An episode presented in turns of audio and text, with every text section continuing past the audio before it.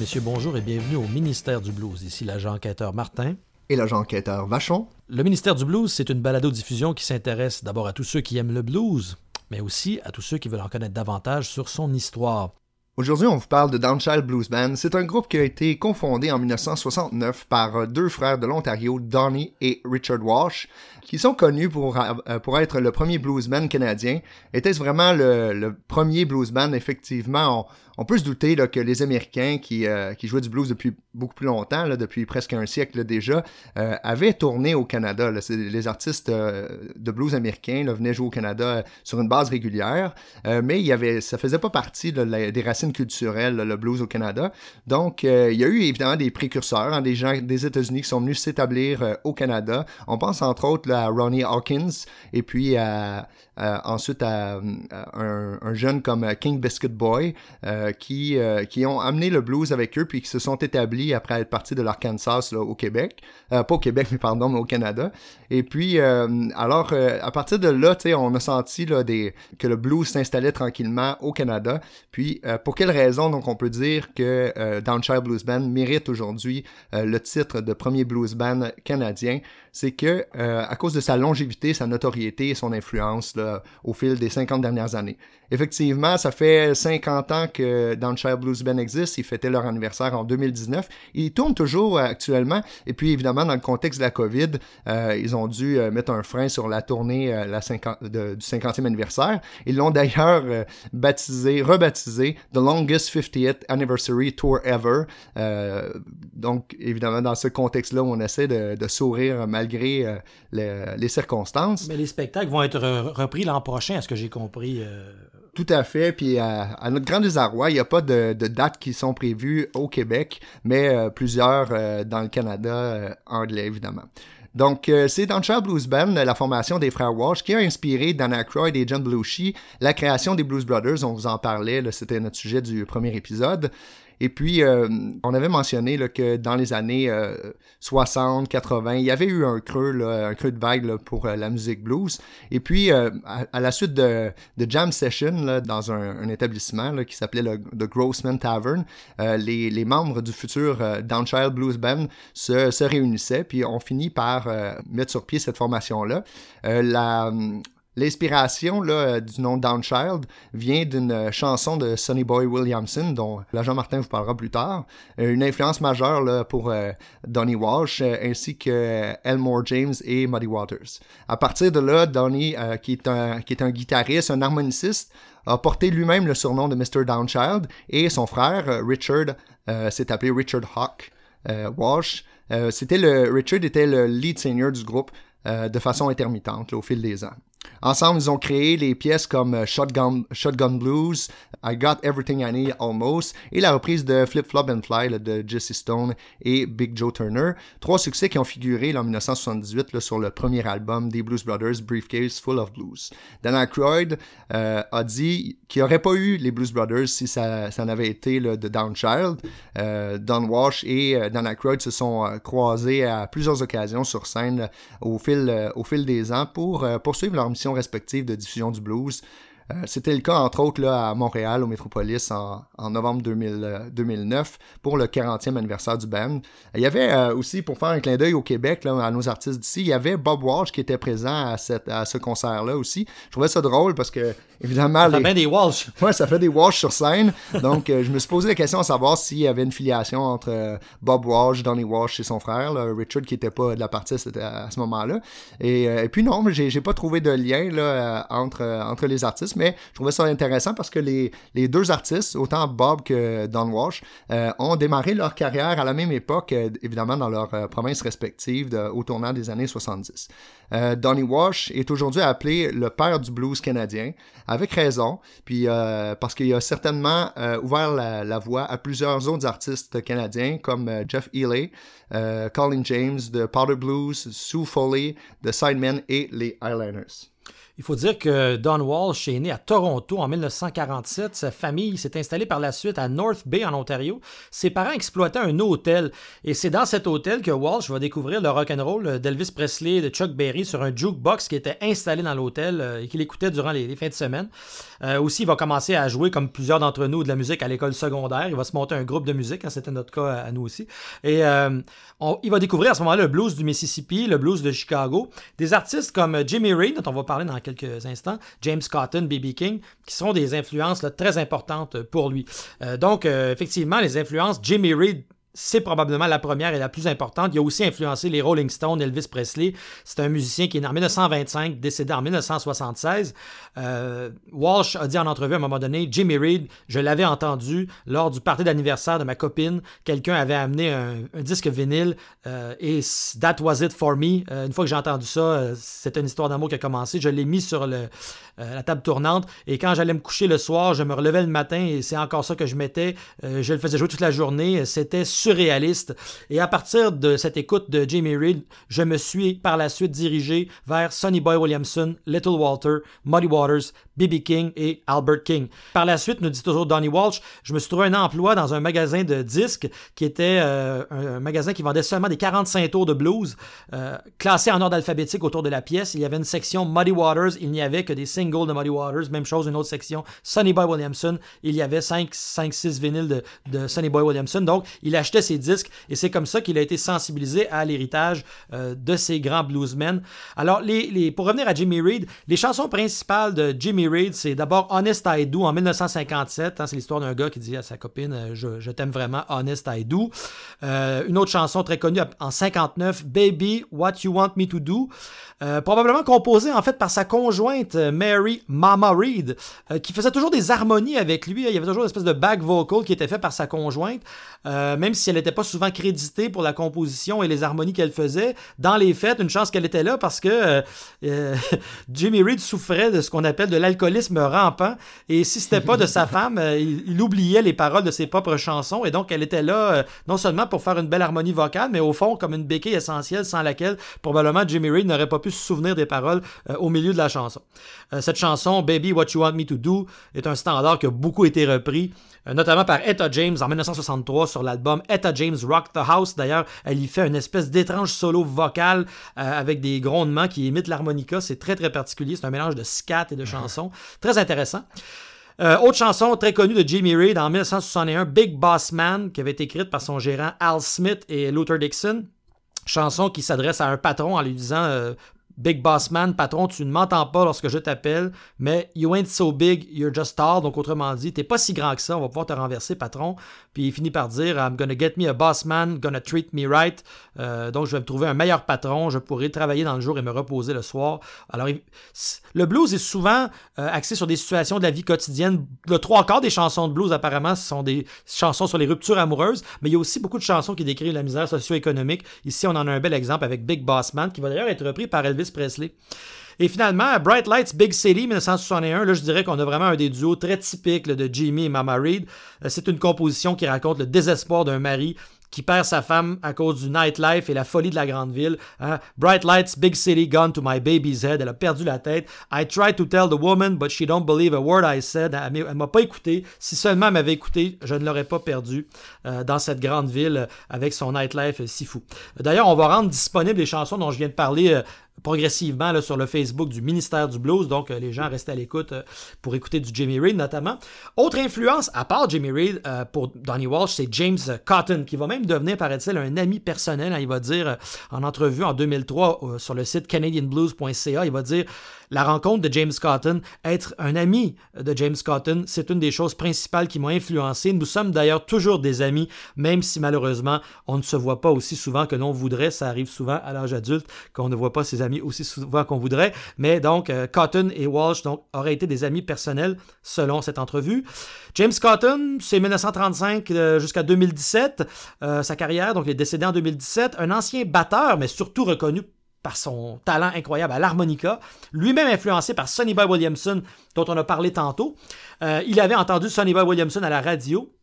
Euh, il s'est rendu du Mississippi à l'Arkansas avec son oncle et il a retrouvé Williamson là-bas, euh, qui est devenu son mentor et qui l'a même laissé prendre par la suite la tête de son groupe de musique. il va commencer sa carrière comme harmoniciste et en 1950, dans le band de Howlin' Wolf, donc il va jouer de l'harmonica là, Howlin' Wolf, dont le vrai nom est Chester Arthur Burnett. Euh, ça, c'est 1910, 1976 euh, pour la vie de Howlin' Wolf. Euh, c'est un géant qui mesurait à peu près 2 mètres, pesait à peu près 250 livres. grand bluesman de l'Illinois, donc pour ce Howlin' Wolf. Et James Cotton va éventuellement enregistrer son premier disque, comme plusieurs, chez Sun Studios, avec Sam Phillips à Memphis. Très intéressant. J'ai eu la chance, de, dans le cadre d'un voyage en Louisiane, d'aller visiter ces, ces fascinants Sun Studios à Memphis, où beaucoup d'artistes de blues ont commencé leur, première carrière, mais aussi des grands artistes du rock and roll. On peut y voir notamment le, micro d'Elvis Presley, la guitare de Johnny Cash. C'est là qu'il y a eu le fameux Million Dollar Quartet un soir où euh, notamment Jerry Lee Lewis était venu enregistrer avec Johnny Cash et euh, Elvis Presley le même soir. Euh, c'est fascinant. Donc, c'est pas très grand ces studios, mais c'est le lieu respire l'histoire, on pourrait dire. je reviens donc à, James Cotton. En 1955 jusqu'en 1965, il va être recruté, attention, par nul autre que Muddy Waters et va se mettre à jouer en alternance sur les disques avec l'ancien harmoniciste qui avait joué jusque-là, nul autre que bien sûr Little Walter, un autre géant de l'harmonica. Et donc, en alternance, on a sur les disques de Muddy Waters, à partir de ce moment-là, euh, Little Walter et James Cotton, ce qui est quand même assez exceptionnel.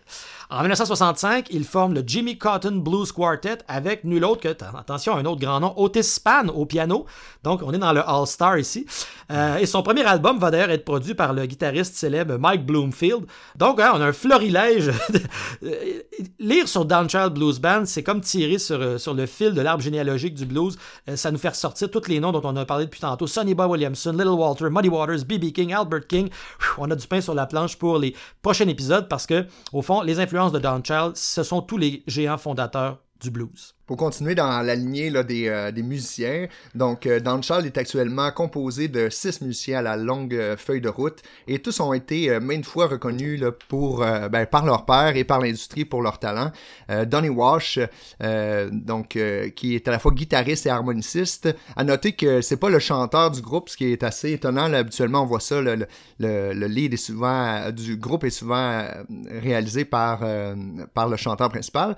Donc et d'ailleurs c'est drôle parce que comme il jouait de deux instruments, guitare, harmonica, il y a une discorde qui perdure là, entre, les fans, entre les fans qui est assez cocasse, à savoir, tu sais, est-ce que c'est un meilleur guitariste ou un meilleur harmoniciste?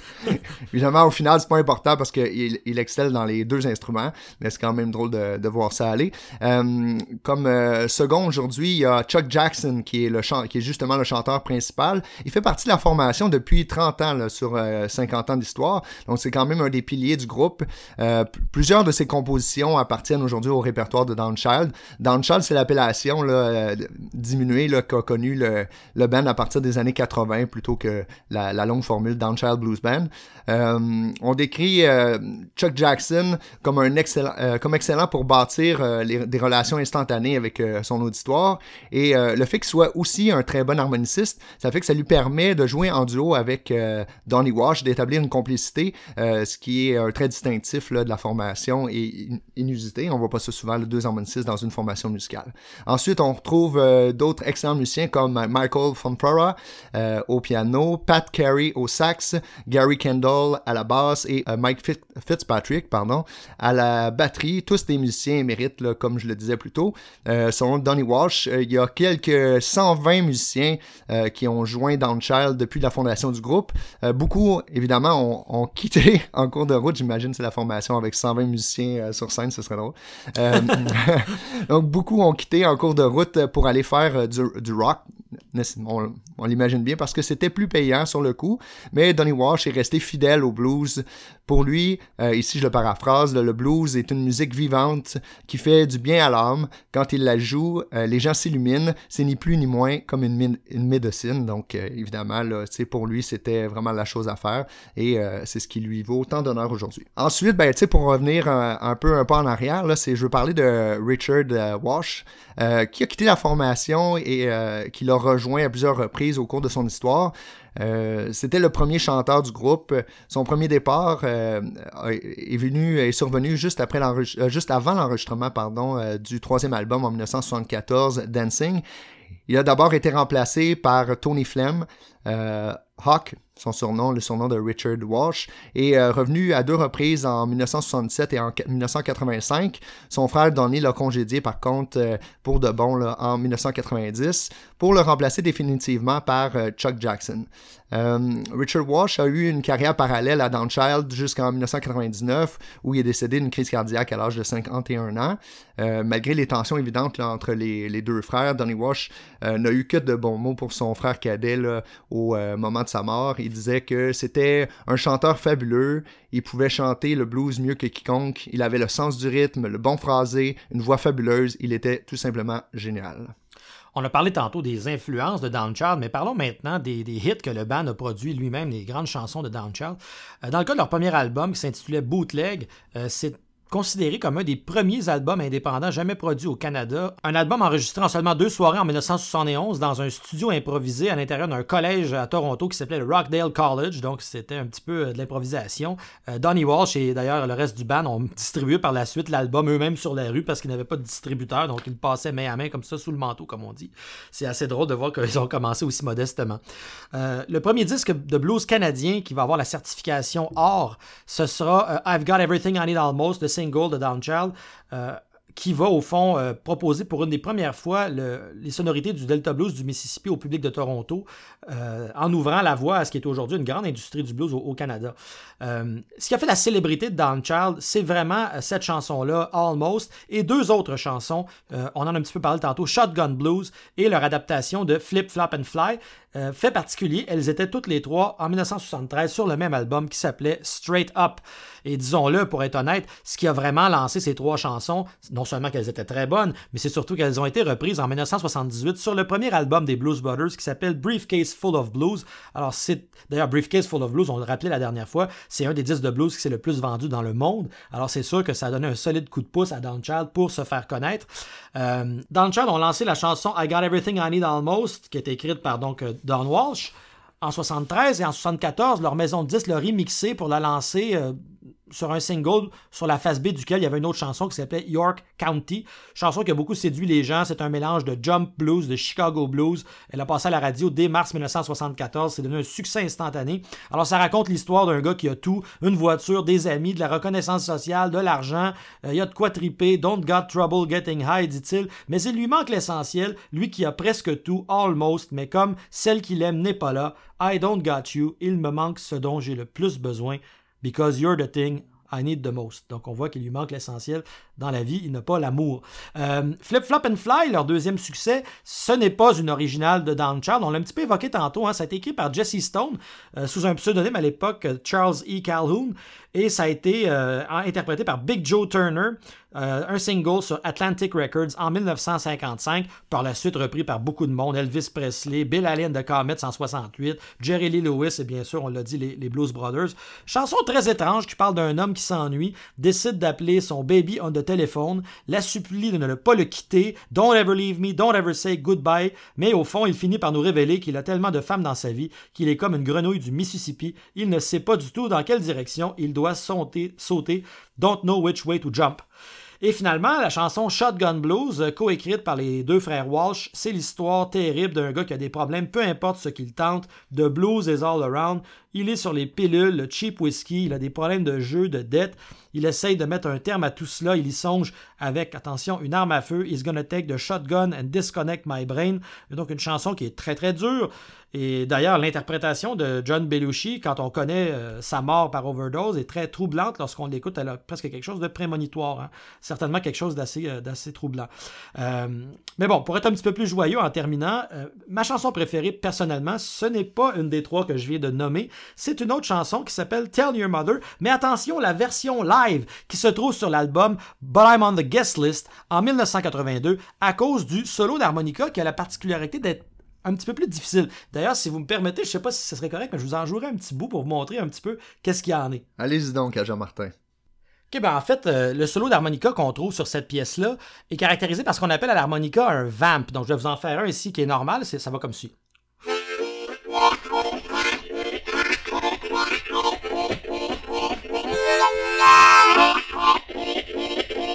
Reconnaît un peu une espèce d'effet de train à vapeur, hein, n'est-ce pas, quand je joue ici. On a l'impression d'entendre un train. ce qui est particulier avec le solo qui, est, effectué par Donnie Walsh sur la pièce Tell Your Mother, c'est que le vamp, on pourrait dire, est fait à l'envers de, ce qu'on a l'habitude d'entendre. Donc, je vais maintenant faire le solo qu'il fait sur cette chanson.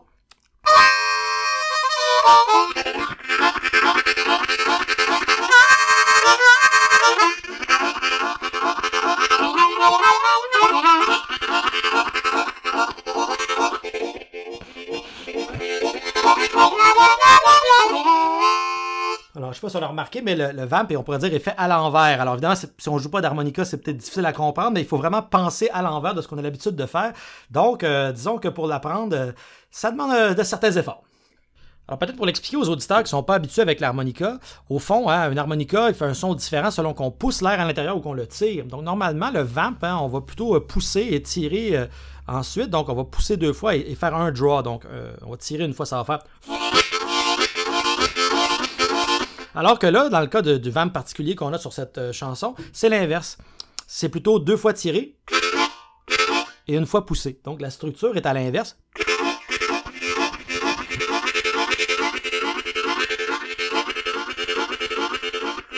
Alors, euh, ouais, c'est normalement quand on est habitué de le faire de la première façon, disons que de, faire de la deuxième, ça demande un certain effort. On approche la fin de l'émission, alors je voulais euh, évoquer les différentes distinctions que s'était mérité euh, le groupe au fil du temps. Child et ses membres se sont mérités de nombreux prix, entre autres le Donny Wash, Mr. Downchild, euh, a été intronisé au Canadian Blues Museum Hall of Fame à Windsor, en Ontario, en juin 2010. Donc, c'est assez récent. C'est intéressant de, voir que ça a pris autant de temps pour eux d'avoir euh, la notoriété euh, acquise au, fond, euh, au fil du temps.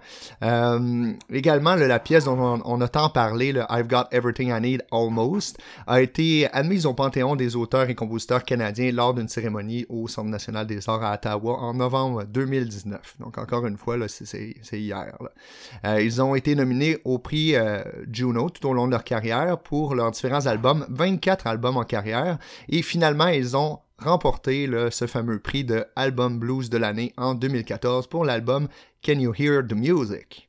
Chacun des membres du groupe euh, ont été euh, récompensés la maintes reprises, on s'en doute, par des institutions de la scène blues au Canada, notamment par le Blues Society Awards et les Maple Blues Awards, euh, comme musicien de l'année pour chacun pour son instrument respectif. Et Downchild Blues Band, c'est pas une histoire qui est terminée, c'est pas une aventure qui est terminée. On l'évoquait tantôt, euh, la tournée qui devait avoir lieu cette année pour le 50e anniversaire euh, se poursuit. Donc, il y avait un spectacle prévu à la mi-octobre à Belleville, en Ontario, et il va en avoir plusieurs autres, comme on le disait, euh, qui ont été reportés à l'an prochain, au printemps prochain. Donc, ils vont tourner notamment en Nouvelle-Écosse, au Nouveau-Brunswick et aussi dans la région de Toronto.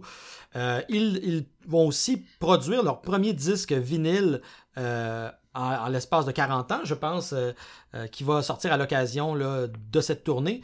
Euh, l'album s'appelle Live at the Toronto Jazz Festival et d'ailleurs comme invité spécial sur l'album, nul autre que Dan Aykroyd, ce qui montre que le lien qui a été établi à l'époque entre Dan Charles et les Blues Brothers ne se dément pas au fil du temps. C'est un lien qui, continue. Et d'ailleurs, on, peut dire que Dan Child doit beaucoup euh, aux Blues Brothers parce qu'une fois qu'ils ont sorti la chanson Almost dont je parlais tantôt, bien sûr, ça leur a permis de jouer dans des clubs, des universités, euh, un peu partout en Ontario.